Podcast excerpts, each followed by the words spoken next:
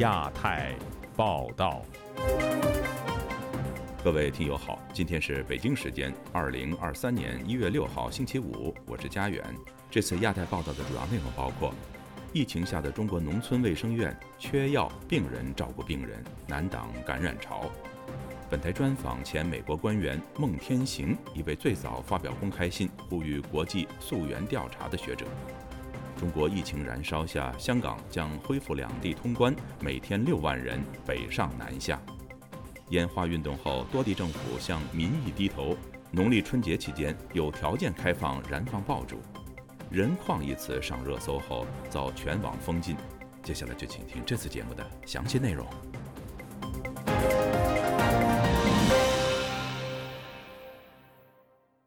随着中国春运启动，正在中国大城市蔓延的新冠疫情正在向乡村地区蔓延。有专家说，这个冬季的疫情第二波高峰将以乡村地区为主。中国广大的乡村地区目前应对疫情的情况怎么样呢？是否有足够的医疗资源应对这波可能到来的疫情高峰呢？以下是本台记者王允的报道。乡村地区的疫情蔓延，其实早在之前至少半个月就已经发生了。湖南省高平镇卫生院的一位医生，一月四号晚匿名告诉本台，为了应对广泛的新冠疫情，卫生院已经捉襟见肘，很拥挤，很拥挤，基本上没有床位，要排队，要预约，人手不够，我们都没有休息，半个月都没有休息，我们都是有时候发烧不严重的话，还是继续上班啊。他强调，目前就诊的多数是有基础病的老人，在缺少医护人手的同时。药物和医疗手段的匮乏也是乡村医院面临的难题。重庆荣昌区下辖的铜鼓镇卫生院一位医生匿名告诉本台，包括卫生院在内，本地对于新冠感染的针对性药物都极度缺乏。新冠它是个抗病，那是个病毒感染的一个疾病，你抗病毒的肯定要有噻。嗯。现在我们医院输液的就只有利巴韦定一种。没得其他的任何一种抗病毒的药的，嗯嗯，吃的也很少，吃的抗病毒冲剂原来有，现在也没得。现在我们医院唯一还有一样就是抗病毒口服液。铜鼓镇是位于重庆西部的一个小乡镇，到二零一八年时，该镇的户籍人口约一万七千人。据这位医生介绍，卫生院仅配有两名医生和两名护士，难以处理一些危重病例。遇到乡镇医院无法处理的情况时，新冠阳性病人有时不得不通过自己的渠道寻求到更大的地方去求医。身在广州的一位医生出于安全考虑，匿名告诉本台，他的亲戚多数在乡下，但乡镇一级的医院显然对新冠疫情缺乏准备。我现在都有两个从乡下管到那个那个城里来治疗的。嗯，呃，新冠爆发之后的这些。这些，比如发热呀，这些等等啊，这东西啊，缺乏都有什么办法？很多是连那个静脉给药的这个退烧药都是没有的。对于春运可能带来的又一波感染潮，乡村似乎更缺少准备。前述那位湖南高平镇卫生院的医生面对这个问题显得很疲惫。他说：“我们已经达到了极限了，如果是实在是要的话，要上级支援，到上级医院去啊。”嗯，中国政府方面对于乡村面临的疫情挑战显然是有认知的。去年十二月七号，中国国务院联防联控机制就发布文件，要求乡镇卫生院对辖区内老年人、合并基础病等特殊病人实施健康监测，提前摸清底数，根据健康风险等级实施分级健康管理。但政府的这些政策宣导。落在遥远的乡村，似乎并没有多少回响。长期在医药领域工作的一位先生，化名陆青，接受本台采访时表示，并不看好中国政府最近所宣导的种种对乡村的支援措施。以下为同事配音：各级财政，包括地方财政和中央财政，都没钱了。他们其实是缺乏更多的资源来进行保障和治理的。但他说，应对疫情的困难并不是不能解决，关键是中国政府要有诚意。中国政府如果是真正的把人民生命健康放在第一位，只要放开对默沙东和辉瑞等外国公司的新冠药物的管制，并接受国际援助，就可以解决相当比例的重症和死亡问题。自由亚洲电台王允华盛顿报道。世界卫生组织官员认为，中国低报疫情数字，呼吁中国当局发布可靠疫情数据。与此同时，越来越多国家相继对从中国入境的旅客采取检疫措施。曾经担任世卫组织顾问、积极推动病毒溯源工作的孟天行接受本台专访时就表示，中国的疫情数据不透明，让中国与全世界的民众陷入危险之中，逼得各国只能自保。以下是本台记者陈品杰的报道。美国政府在一月五日凌晨实施从中国入境的旅客需要事先提出阴性检测证明的政策。同一天，德国、瑞典也相继宣布，来自中国的旅客必须出示阴性报告才能入境。在美国克林顿政府时期，曾经在白宫国安会任职的孟天行就表示，各国加强防疫的主要原因是来自中国政府对于疫情的不透明。孟天行说。我不认为入境前强制性的新冠检测会对阻止病毒传播产生重大影响，但我认为这样做是因为中国政府缺乏透明度。如果我们对病毒如何在中国传播和变异的信息所知甚少，其他政府都必须做最坏的打算。这只是旅行方面的强制性检测，是合乎逻辑的反应。在我看来，关键是中国政府并非透明和负责任。因为来自中国有价值和可靠的信息太少，其他政府被迫采取更防御性的态度。不过，中国当局对于各国收紧防疫措施批评连连，指责这些做法是科学政治，也坚持中国的疫情是可控的。前一天，世界卫生组织就发表声明表示，在与中国官员会面之后，从中国提供的数据显示，尚未在当地发现新的新冠病毒变异株。但是中国在疫情上升之际，却低报了染疫死亡人数。孟天行认为，中国政府从二零一九年底疫情爆发初期就没有秉持公开透明的原则，及时与国际分享疫情数据，这也违背了国际义务。中国政府官方统计数据就是明目张胆、具有侮辱性的谎言，这些谎言让每个中国人都处于危险之中。也使世界各地的人都面临更大的风险。根据国际卫生条例，中国有义务向世界卫生组织提供准确的公共卫生信息，但中国政府公然违反这些义务，威胁中国乃至全世界的每一个人，这简直令人发指。孟天行说：“完整透明的资料才能对于追踪病毒变异、疫情防控提供有效的帮助。”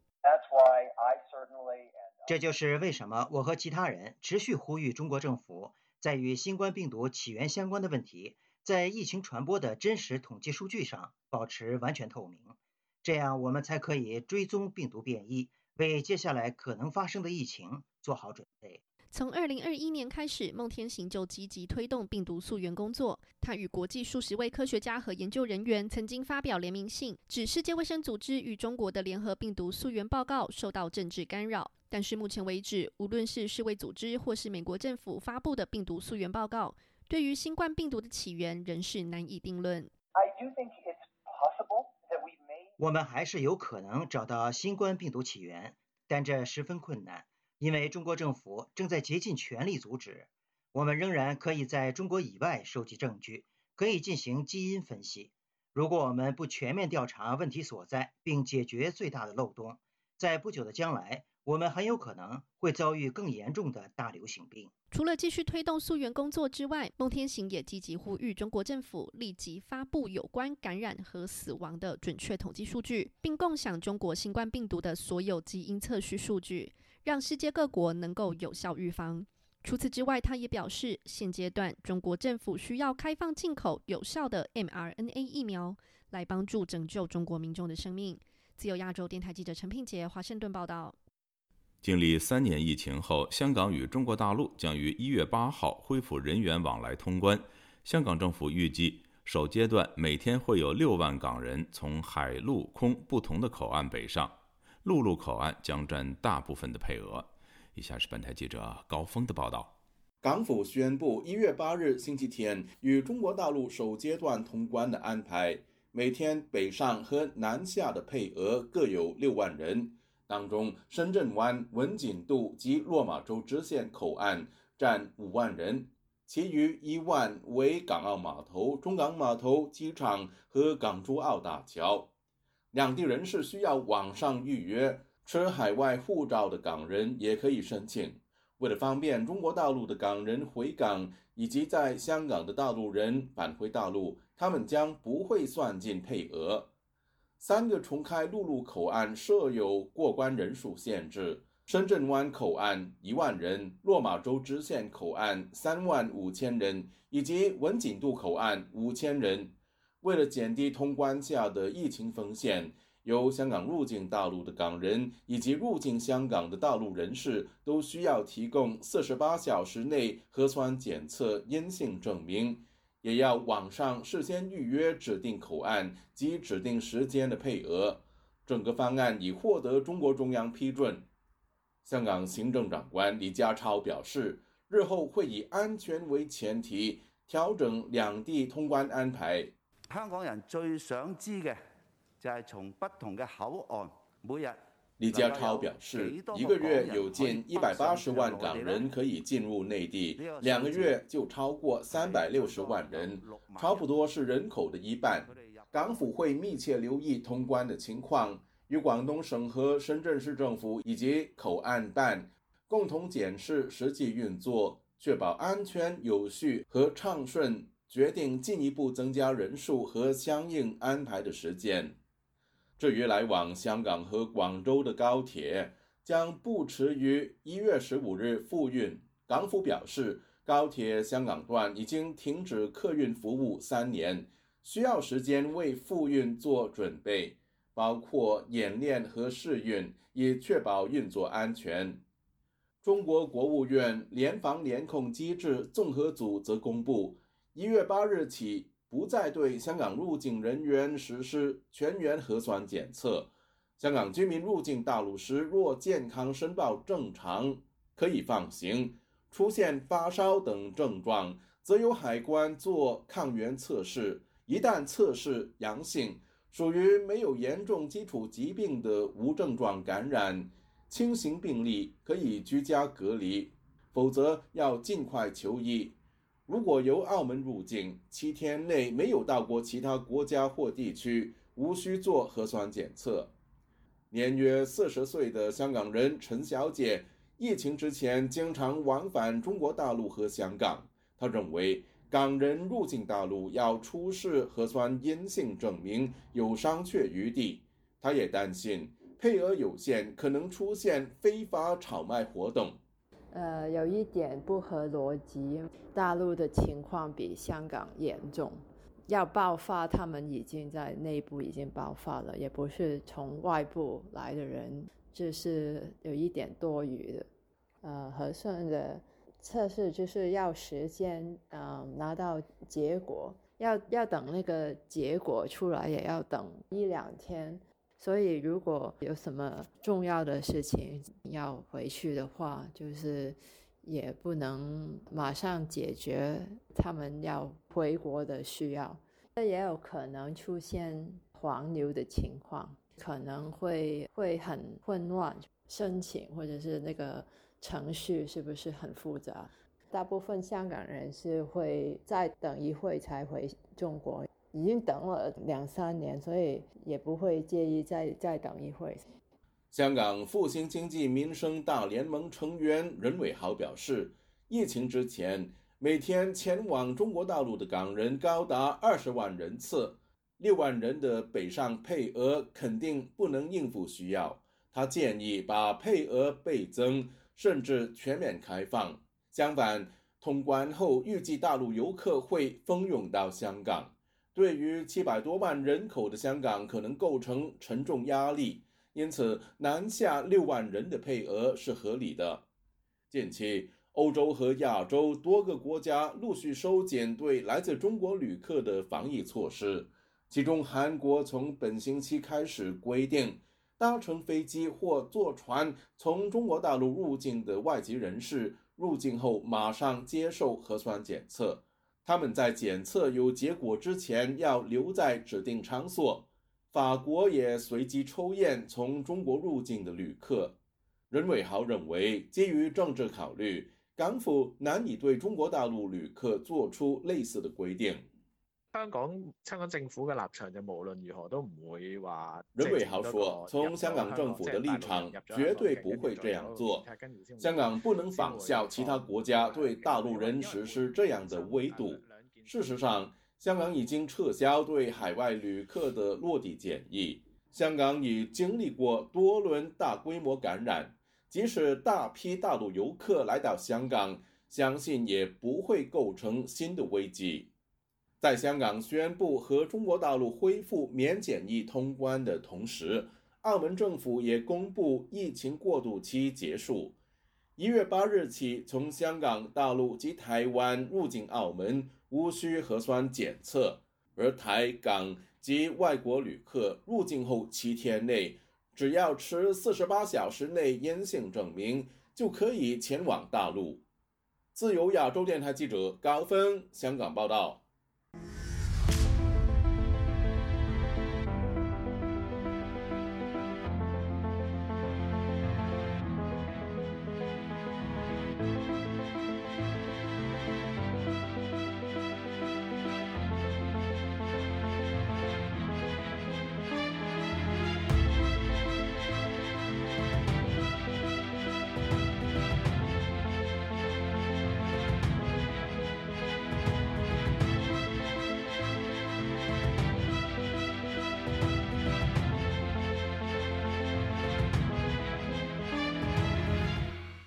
烟花运动后，中国政府对于烟花爆竹的所谓禁放令态度有逐渐放软的趋势。北京、山东、辽宁等地在即将到来的农历春节期间有条件开放烟花燃放。中国政府对于烟花禁令的让步，再加上两个月前中国因为白纸运动放宽防疫风控，这是否代表中国人民对政府的抗争起到了一定效果呢？以下是本台记者唐媛媛的报道。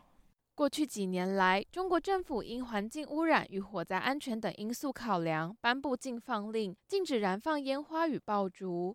近日，在疫情封控解除、年关将近之时，民众想用爆竹一扫三年疫情阴霾，但却受禁放令限制，被禁止放烟花。包含动态清零政策在内，政府对于社会过多的控制，逐渐引发民众不满，使中国各地从白紙運動到爆发烟花运动，以抗议、掀翻警车等形式表达不同诉求。对此，旅居纽约的中国政治经济评论人士秦鹏认为，环保与火灾安全考量只是政府禁放烟花的借口，实际上是因为放烟花具有更深层的政治意涵，导致中国政府对民众放烟花有所顾虑。当然，它可以说是安全或者是什么这种清洁原因，但还有一个很重要的原因是中共它本身就是因为这个里边有我们叫驱邪这样的一个含义，而中共自己本身它比較知道自己是一个很邪恶的东西嘛，所以呢，它就是。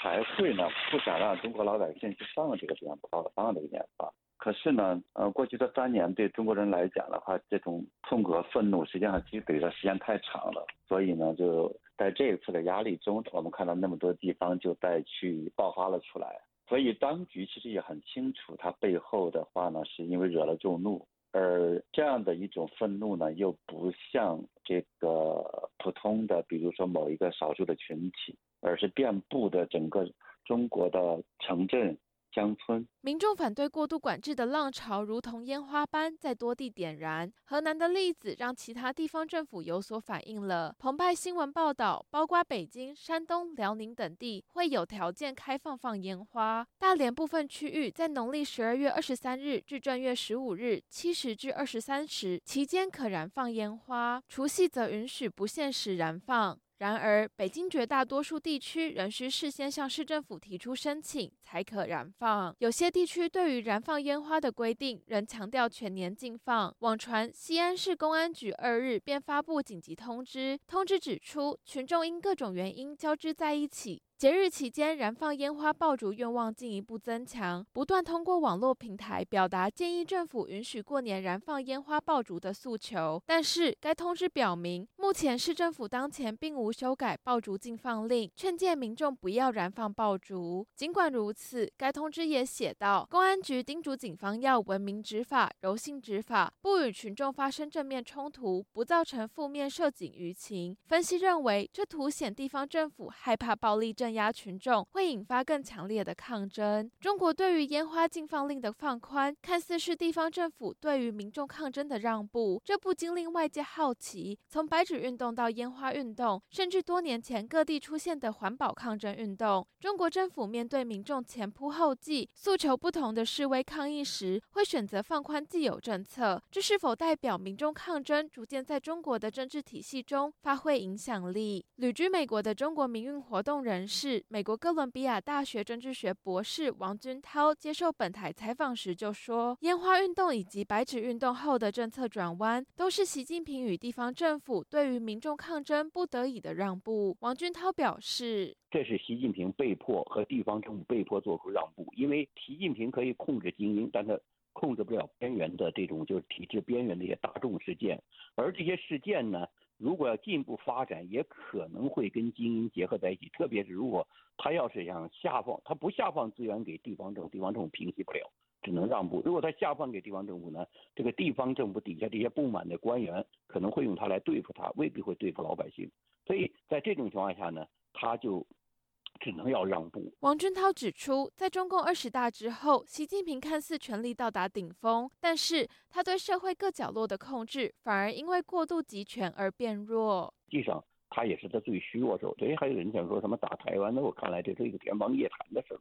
就是说，因为他现在根本就不敢把这个兵兵权交给下面的将军，他现在连这个。把这个武警的权利交给地方政府都不敢。不过，王俊涛认为，像白纸运动和烟花运动等边缘事件，需要精英阶层的支持，才有办法撼动中国的威权体制，否则将会雷声大雨点小，不会有太大的民主化成效。没有一个体制里面的这种力量的回应或者支持，或者用这样的一些运动的话。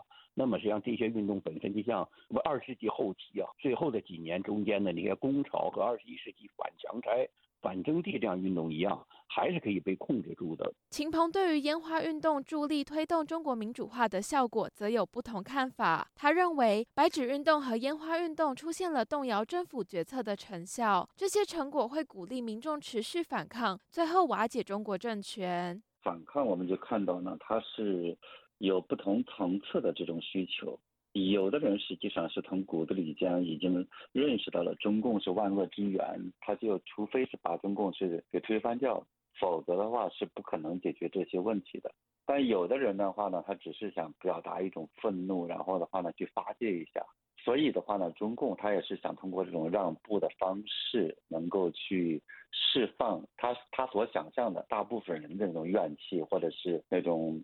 呃，愤怒，但是呢，就是这样，它这里边带来两个问题。第一个呢，就是中共的让步会让很多的老百姓，不管是你白纸运动让步，还是反抗风控让步，还是说现在的烟花运动让步，都让很多老百姓这种有一种心理的一种鼓励，大家认识到说你反抗是有价值的，是可以成功的。中共也是会害怕、会妥协的，所以呢，我们再有一些问题就要继续反抗。秦鹏说：“另一个问题是中国政权过去数十年靠高压统治维系，如果政府现在开始退让，政府的应对体制就会开始崩塌。因此，若是民众持续反抗，中共政权最终将会垮台。”自由亚洲电台记者唐媛媛华盛顿报道。近年来，中国互联网言论审查越发严格，但无法阻挡中国网友们的智慧创造新词。近日，所谓“人矿”一词走红网络。随即引来官方屏蔽，成为敏感词。有学者认为，在中国官方眼里，人的价值不在于实现个人追求，而是为国家统治机器创收。中国人现在已经认识到这一现实。以下是本台记者经纬的报道。人矿一词近日在中国社交网络上流传，人矿就是把人当成没有感情的矿产资源，即读二十年书，还三十年房贷，养二十年医院，从生下来就被作为消耗品使用的中国人。该词最早可追溯到一九八四年，由中共官媒提出。一九八四年三月，党媒《人民日报》的一篇专栏文章中，首先使用“人矿”一词。二零二零年中旬，光明网发布一篇题为《高质量发展的人力富矿：中国拥有一点七亿人才资源》的文章，并称要让人口红利叠加人才红利，为中国的高质量发展提供强大的智力支撑。人矿这一概念再次受到外界关注。从人才到人口红利，从干电池到耗材，再到最新的人矿，词汇表达变了，但核心不变，只不过深意变得越发赤裸，表达的更加直截了当。中国官方频频封杀新词，但阻挡不了他们的涌现。有网友戏谑称，超过四十岁就应该是矿渣，躺平生活的应该是废矿，是自嘲也涌现深深的无力感。在中国问答平台知乎上，“人矿”一词引发了网友们的热烈讨论。用户张婉之说。人矿意味着你是资源，不是主体；你是手段，不是目的。耗尽一生的能量是为了成全他人，而不是追逐自己渴望的人生。还有匿名用户说：“咱们就还叫牛马行不行？人矿这个词，我听着害怕。”原南方都市报和新京报主编程一中在接受本台采访时分析说，在中共治理体系下，人的价值在于创造财富，以供养国家统治机器，而不是实现个人理想。这个词是 非常的残忍，这个非常的可笑。在中共的这种所有的政治伦理中和政治理念中，他就是把人当作可开发的资源来利用的。在他们的眼中，人口。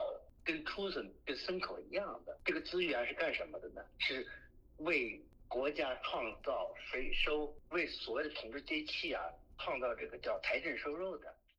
二零二零年，中国进行了第七次人口普查，根据数据显示，劳动年龄人口较二零一零年减少了四千多万。新华网当时撰文称，总量虽降，人口红利仍在，中国还有开发二次人口红利的巨大潜力。全美学子联董事陈闯闯告诉本台，早在建国初期，中共前领袖毛泽东就屡屡提出“螺丝钉”“一块砖”等概念，将集体利益置于个人利益之上。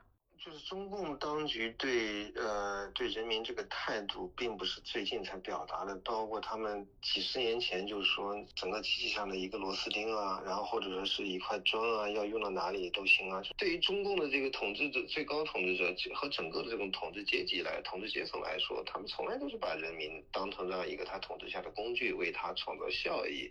他从来不是说啊，这些人民是这个真正赋予他权利的，他要为这服务的，他从来没有这么想过，他是从来想。都是为自己来服务。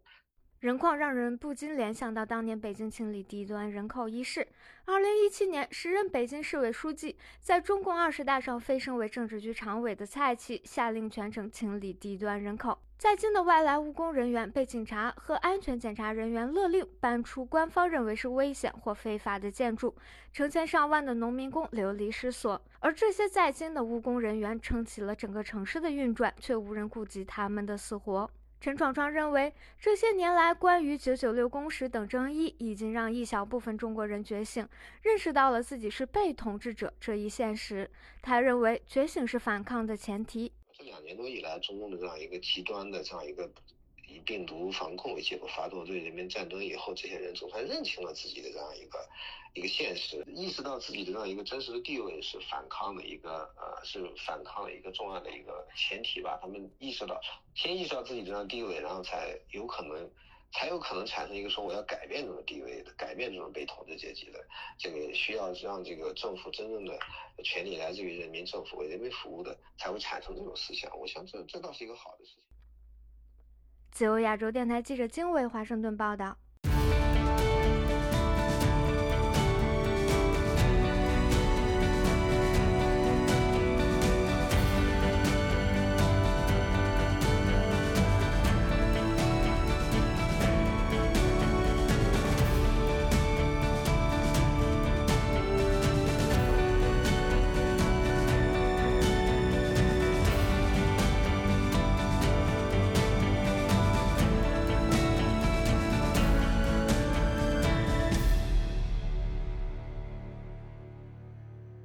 在台藏人透露，中共以境内藏人家属染疫，诱骗流亡藏人返乡。他们回来后被监视、限制自由、禁止出境。另外，达赖喇嘛近来在印度弘法，中共更吸收藏人外放，从事间谍工作，到印度法会现场、中印边界和各国流亡藏人聚集点搜集情资，渗透分化、诋毁达赖喇嘛，意图削弱流亡社会影响力。以下是本台记者夏小华发自台北的报道。维权网一月四号报道，有消息指西藏自治区统战部国外藏胞工作办公室近年开始胁迫流亡藏人家属，谎称自己患有重病，利用海外亲人急切返乡探亲的心理，诱骗其回国定居，以实现争取国外藏胞回归的政绩。事实上，亲属并没有生重病。探亲的藏人回国发现受骗之后，中国禁止其再出境。根据归国藏胞的政策，他们只能被安置在自己的家乡，心灵处在极大的痛苦之中。因为西藏严厉的封锁消息，这一类群体的生存状态急需得到高度的关注，保障他们自由迁徙的人权。自由亚洲电台五号向在台藏人福利协会副会长丹增南达询问，他证实中共宣称西藏新冠疫情严重，变本加厉，压迫境内的藏人，欺骗流亡在自由国度的家属，指亲属染疫病重，快快回国探望。丹增南达叙述他的亲身经历：我家乡那边也是有这这种消息啊，通过我的弟弟在印度啊，他也是跟我讲过说。家乡那边也是啊，我们的家就是那个爸爸的姐姐，他们也是家里面也是有点确诊了，是不是要要回去这样？那我跟他讲说，我没有兴趣要回去了。实际上，中共在西山境内也是疫情比较严重，没有错，这个是实际上的状况。中共用这个那个事情来变成一个政治的运作啊。丹增南达说，中共利用西藏习俗，也就是要见最后一面，好好送一程，把流亡藏人骗回去，就绑在家乡，禁止出境，甚至监视和限制自由。中共有时还会提供返国的藏包，或是公开反对西藏精神领袖达赖喇嘛的藏人在就学、就业、任公职、生活等福利优惠作为诱因。丹增南达指出，中共见印度西藏村藏人越来越团结，所以设法破坏，也想摧毁在印度的流亡政府，也就是藏人行政中央的政治力量。达赖喇嘛暨藏人行政中央驻台代表格桑坚称，接受自由亚洲电台采访指出，中共诱骗的不是加入欧美拿到身份的藏人。格桑坚称指出，正规办就是争取国外藏包回国定居办公室，这是统战部下属的一个机构。那他们以前最先是他们用那种统战的方法来制造藏人之间的矛盾，然后有些藏人由于跟西藏流亡政府，包括西藏流亡政府有些官员的不和，他们制造这些矛盾，诱骗他们回国，回国定居以后，如果你这个人真正的有很大的这种影响力，当然他们会也给你有一最先会给你一些。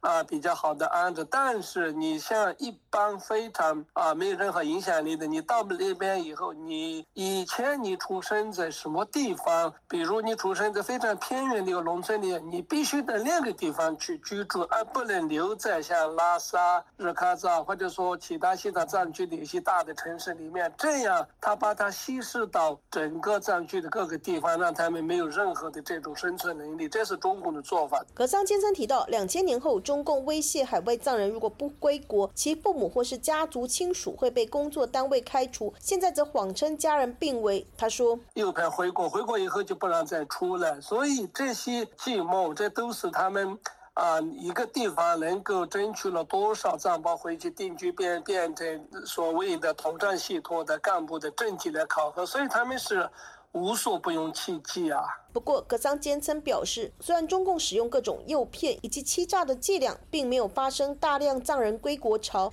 格桑坚称还提到，中共将伪劣的食品倾销到西藏，造成藏人身体如肾脏和精神方面经常出现问题。以家人病情严重诱骗藏人回国，目的是要削弱流亡势力。因为藏人行政中央司政积极到欧美国家走访获得认同，流亡藏人在外越来越多，流亡政府的影响也越来越大。阔别疫情两年，达赖喇嘛自去年底赴印度佛教圣地菩提伽耶跨年主持了多场的祈福法会，吸引全球五十国近六十万名的信徒追随。丹增南达提到，过去藏人根本拿不到护照，最近中共却吸收了大批表现心向共产党、反对达赖喇嘛的藏人，私下派遣放行他们去印度参加达赖喇嘛主持的法会，一来宣传进出西藏变得开放自由，以诱骗海外藏人归国；另外负有间谍任务。丹增南达说：“听说那个他开放的人大部分都是间谍，一些在印度待那个两个两个月、三个月啊，他会他们就去到喜山村那边的哪里哪里这样，让他可能。”那边啊，去边界那边啊，不过他们有很多事情要做。做些什么？如果是说有一些人拍到那个拉达克那边，就是印度跟中国的边界那边，现现在有冲突啊，那个地方那边那个印度这边的西藏人他们怎么反应啊？这个上面这些都是他们要这些消息要要那个传到那边的，他就会按那个哪一个西藏人比较适合，他会就这样安排。他也会在那边渗透中印边界就对了。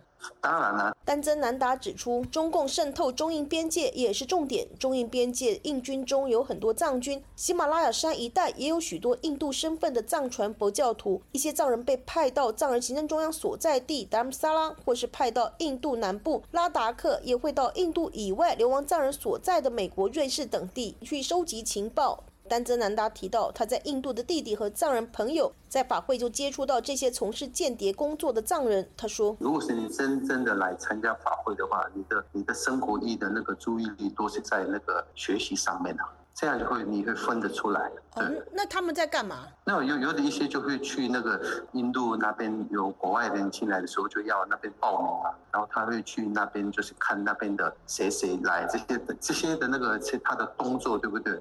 这个很明显，他是不是不是唯一来参加法会？对。丹增南达还说，中共也会设法渗透至印度外交部办公室，看看有没有渠道可以搜集情资。印度政府和西藏流亡政府也关切此事。对此，葛桑坚称表示，目前具体还没有听说相关个案被公开。但葛桑坚称说，好长一段时间以来，基本上藏人出不来了，已经都出不来。但是能够出来的很多都应该会有一些。啊，任务，那这个基本上可以预料，也说可以预估。自由亚洲电台记者谢小华台北报道。岁末年终，中国多地持续上演讨薪潮。国务院总理李克强上个星期才说，一定要保障农民工工资支付，但讨薪状况似乎是愈演愈烈。河南一家公司的办公楼上，讨薪人员还挂出了维护公司非法欠薪行为的奇葩横幅，引发关注。二零二三年讨薪潮是否会引发新的社会动荡呢？以下是本台记者凯迪的报道。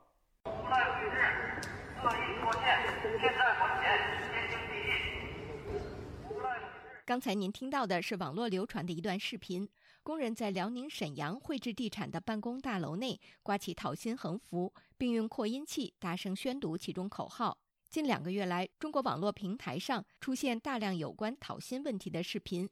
名叫安东尼的网友就在推特上搜集转发了约四十条全国多地讨薪视频，都是从一月四号到五号的，并说就发这么多了，太多了。从标题来看，这些视频中包括一月四号广东中山某制衣厂工人讨薪，一月五号北京建工集团工人讨薪，一月五号山东银光豫园工人讨薪。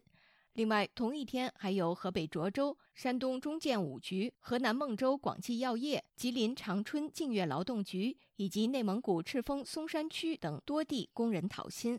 据中国官媒新华社报道，中国国家总理李克强去年十二月二十九号在国务院相关会议上作出批示，要求保障农民工工资支付，并表示，目前两节临近，农民工拿到辛苦钱过年的愿望十分迫切。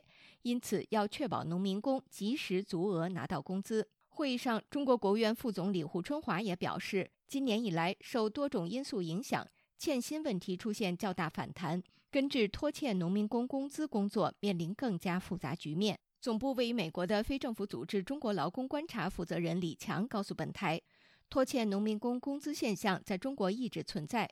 据他们的统计，由于疫情原因。今年这种讨薪事件出现频率显然比以往更高。就是我自己内部的一个搜索平台，就从一号开始吧，我看都大概有二十五起这个讨薪事件，你知道吧？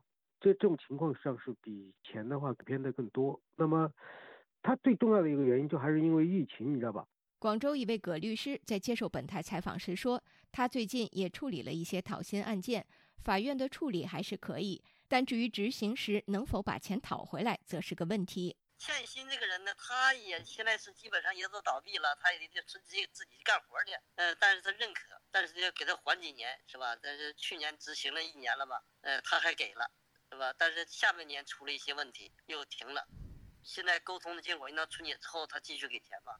中国媒体吉木新闻一月五号发表评论。其中谈到，河南洛阳汝阳县一家劳务公司办公楼上出现了严厉打击恶意讨薪、维护公司非法欠薪行为的奇怪横幅，引发关注。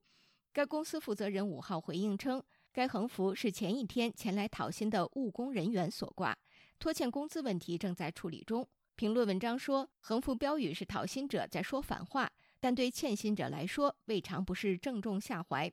这并不是黑色幽默，现实当中就有讨薪者被打上恶意讨薪的标签。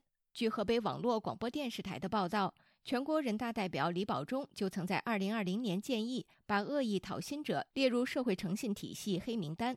对此，中国劳工观察负责人李强告诉本台。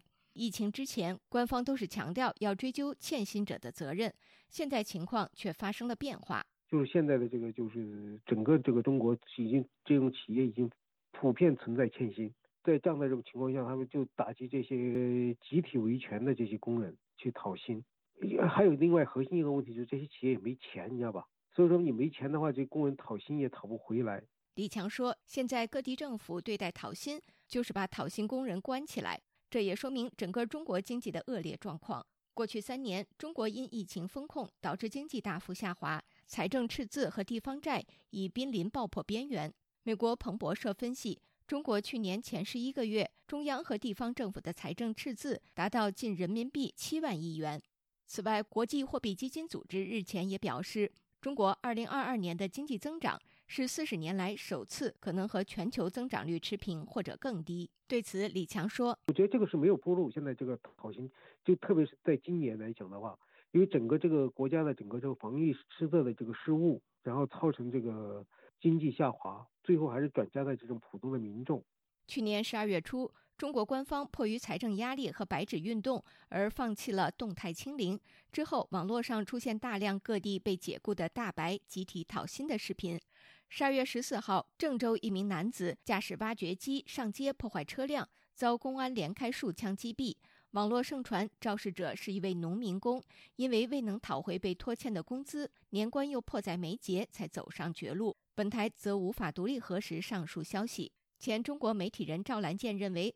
在这些讨薪现象的背后，还是一个社会是否法治化的体现。中国劳工观察的李强则表示：“所以这个万恶应该是这个中国中国的这个制度之恶啊，整个制度出来问题，你做什么都不行。”以上是自由亚洲电台记者凯迪华盛顿报道。近日，中国互联网金融企业蚂蚁集团旗下的子公司蚂蚁消金获得官方核准，增加注册资本到一百八十五亿元人民币。有评论认为，此举预示当局针对蚂蚁集团的整顿工作已经接近尾声。以下是本台记者陈子飞的报道。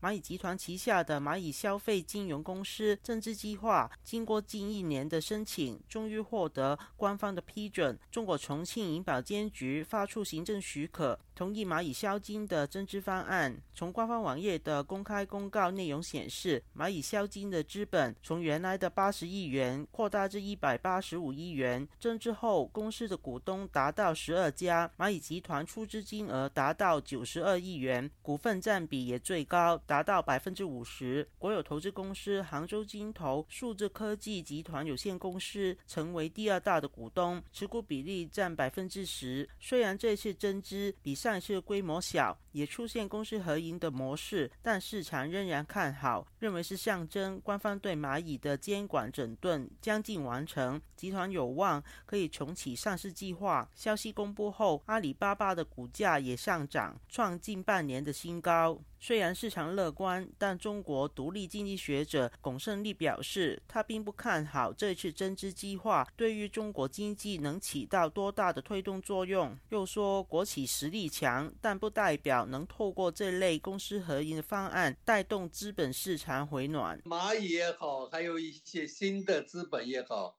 你觉得市场会回暖吗？其实国有资本背后的力量很强，但是。力量强不一定你在市场上有优势，也不一定你能够争取到更大的市场份额，更不能决定你的市场盈利有水平。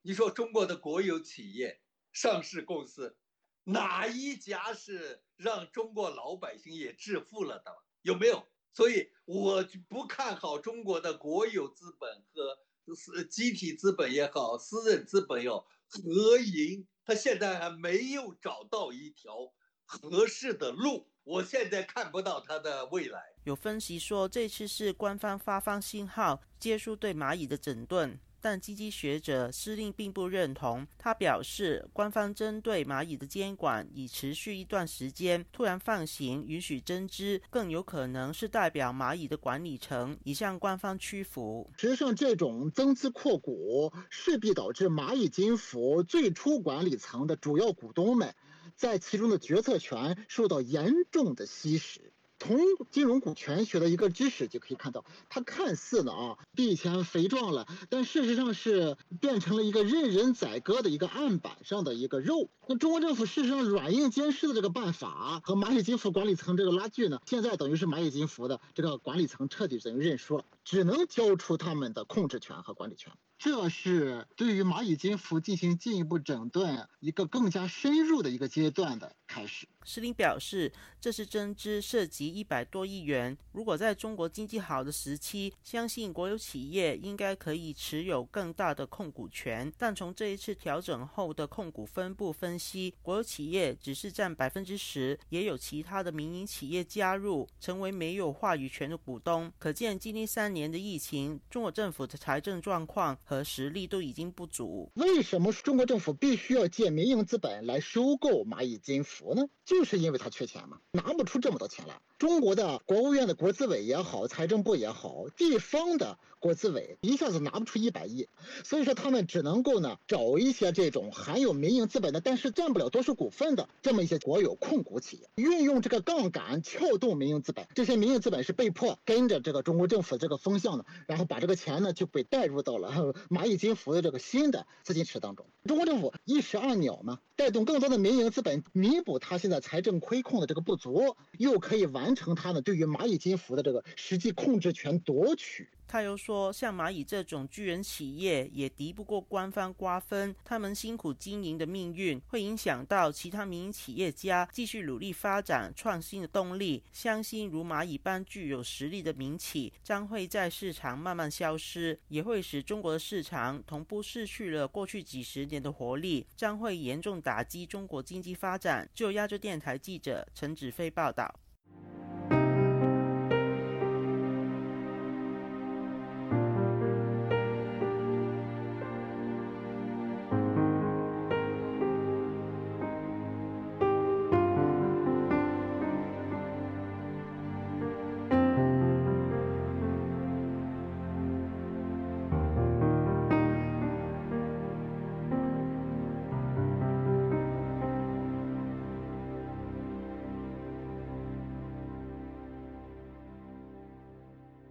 中共总书记习近平为首的对台工作领导小组形成。台湾学者分析，习近平是红花，其他人都是陪衬的绿叶。对台方针还是习近平一人说了算。对台工作方向预料会加强促统，并跳过台湾政府，与中共认定的所谓有识之士进行政治协商。以下是记者夏小华发自台北的报道。中共中央对台工作领导小组长、副组长和秘书长，依照往例，分别是由中共总书记、全国政协主席和中共中央外事办主任担任。对应中共二十大后的常委排名，应该是习近平、王沪宁和王毅三个人掌握对台工作的主要职务，外加新任的中国国台办主任宋涛。预料为对台工作二把手的中央政治局常委王沪宁，曾经有八年担任中共中央政策研究室主任，是江泽民、胡锦涛、习近平三位总书记的主要撰稿人和智囊。前外长王毅曾任国台办主任，主责外事与台港澳工作。宋涛曾任全国政协教科卫体委员会副主任，以及中共中央对外联络部部长，出自外交体系。台湾东吴大学政治学系助理教授陈芳宇接受自由亚洲电台采访分析，宋涛一上任，在今年初的第一期《两岸关系》杂志发表文章，内容就提到了坚持和平统一、一国两制的方针，并说，在一个中国原则和九二共识的基础上，与台湾各界有识之士就两岸关系和国家统一开展广泛深入协商，共同推动两岸关系和平发展，推进祖国和平统一进程。陆梅还细数宋涛的文章出现了七次的和平。陈方宇说：“这其实就是二零一九年一月二号习近平的讲话以来的具体实现啊。中国其实从这段时间以来都已经讲得很清楚嘛，就是要开始促统、政促进政治协商，而且这个协商的前提就是台湾接受一个中国原则，然后还有就是接受这个所谓的九二共识的一国两制的台湾方案嘛。那其实中国不管再怎么换，其实这个趋势就很明显，就是习近平一把抓所有的这个领导小组，当然对台小组也是不例外啊。所以说这几个人，其实我我根本觉得不需要去分析他们过去会怎么样。台湾的国策研究院资深顾问陈文甲接受自由亚洲电台采访也说，无需要点兵点将，看习近平这三年的防疫政策。他从极左的动态清零到这个极右的躺平不不干不管，那这都是他一个人做的做了一个决定。没有配套，没有一个缓冲，所以是很可怕的。邓小平以后啊，其实都是多人一党专制，现在是一人一党专制，他说了算。最重要掌握到这个习近平他到底他的这个思维是什么，他的意图是什么？不管是这个哦王沪宁、王毅哦哦宋涛这些人哦，都是只是呃一个绿叶红花。还是呃，习近平。陈方宇分析，二零一九年之前，中共没有说要促进政治协商。他举例，原本只是要反毒啦，艺人呐，哦，就是歌星啊，演艺人员到中国去去工作，你你只要反对台独就可以了。但是现在不是，现在是你不只要反对台独，你还必须要支持统一。就像是以前马英九说不统不独不武，这样就可以了。你只要不支持独立就可以。结果马英九下下台之后，中国官媒还骂他说。你怎么可以不支持？你应该要反对独立啊！哦，你应该要支持统一才行啊！你不能不支持，你知道就是那个程度已经不一样了。至于习近平说要促进政治协商，陈方宇举例，突然间进了台湾的农产品，然后就邀请那个金门的立委跑，立委跟县长去中国协商，这也是一种政治协商啊。所以说，他们开始的这个姿态是是去促进、去邀请。现在只是用邀请哦，之后就是用强迫了，请台湾的各个层级去对话，去以他们的那个框架去做各种协商。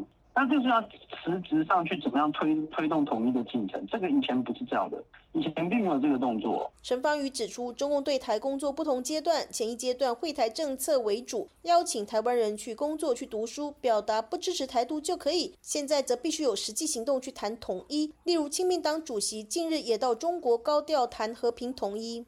从蔡英文政府上台至今八年，中国官方对台湾官方公函已读不回。中共现在积极宣称政治协商，也是跳过台湾执政当局，形同架空民进党政府。陈方宇说：“以地方包围中央那种感觉，就是各各种层级都有，但就是没有包含中央政府。这种接下来台湾这边只会越来越多了。”陈文甲提到，习近平新年贺词虽然少提了祖国统一，特别强调两岸一家亲，多了柔性。软的更软，没有强调对台独的警告，但对军事威吓更为逼近，硬的更硬。蔡英文希望递出善意的橄榄枝，提到中国疫情若有需要，台湾愿意提供协助，但中共并未领情。未来两岸关系的主旋律仍会由习近平强势主导，他不会受制于台。陈方宇也认为，两岸关系的好坏主导权在中共，不在台湾。民进党能够调整的空间有限，台湾可做的是关于守护主权、法律地位的事，例如国安三法、外国代理人法等等，防止共谍渗透。另外，继续透过外交行动拉拢更多的人支持台湾，舒缓中国的压力。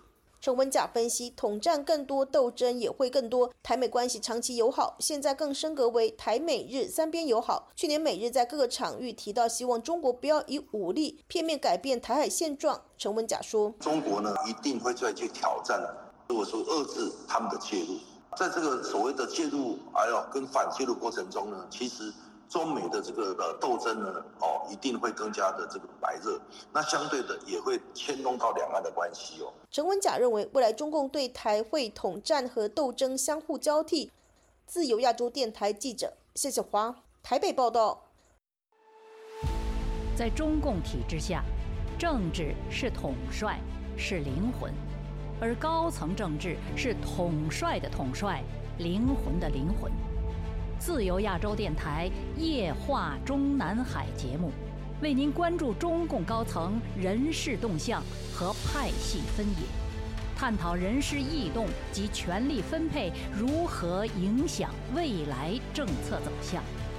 主持人高鑫先生已撰写近二十部相关研究专著，敬请关注夜话中南海节目。听众朋友，接下来我们再关注几条其他方面的消息。美国总统拜登星期三说，他对中国目前处理新冠疫情的方式感到担忧。拜登星期三访问了肯塔基州，以推动基础设施建设项目。他在被记者问到是否担忧中国目前处理新冠疫情的方式时，回答说：“是的，我担忧，但是我认为我们只是需要制定我们定下来的程序，那就是如果你从中国飞来，你就要接受检测。”另外。世界卫生组织的一位高级官员同一天早些时候也表示，中国没有就新冠疫情提供准确数据，也少报了因为这一疾病而住院和死亡病例的数据。综合外电的报道，德国卫生部长卡尔·劳特巴赫星期四宣布，来自中国的旅行者在进入德国时将必须出示新冠测试证明。欧盟多数国家因担心疫情扩散而要求对中国旅行者采取此一新冠检测措施。德国卫生部长还表示，根据欧盟星期三的建议和世界卫生组织的建议，将采取随机样本来检测可能的病毒变种。另外，欧盟成员国被强烈要求，所有来自中国的旅行者在出发前出示不足四十八小时的新冠病毒测试阴性报告。瑞典政府五号也表示，瑞典将要求来自中国的旅客入境前提供新冠阴性证明。综合外电消息，韩国警方星期四表示，他们已经找到了在机场被测出感染新冠病毒后潜逃并被通缉的中国籍旅客。这名旅客星期二抵达仁川机场后，对新冠测试阳性反应，在被送往酒店接受隔离的过程中潜逃。警方表示，警员当天下午在首尔一家旅馆找到了这名四十来岁中国籍男子，按照防疫规定，将他送到一座设施进行隔离七天。之后计划对他进行犯罪调查。各位听众这次的亚太报道播送完了谢谢收听再会。